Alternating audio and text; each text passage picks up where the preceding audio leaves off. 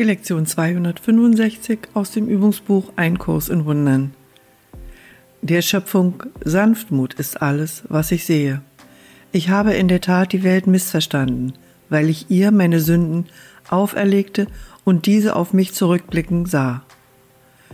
Wie grimmig sie erschienen, wie habe ich mich täuschen lassen, zu denken, dass das, was ich fürchtete, in der Welt war, statt allein in meinem Geist.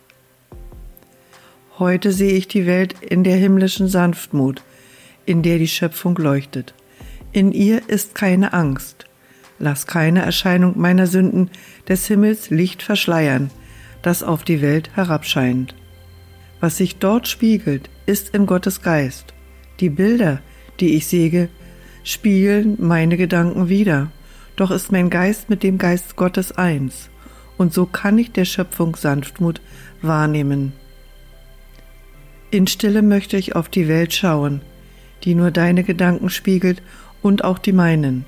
Ich will mich daran erinnern, dass sie dieser, dasselbe sind. Dann werde ich der Schöpfung Sanftmut sehen.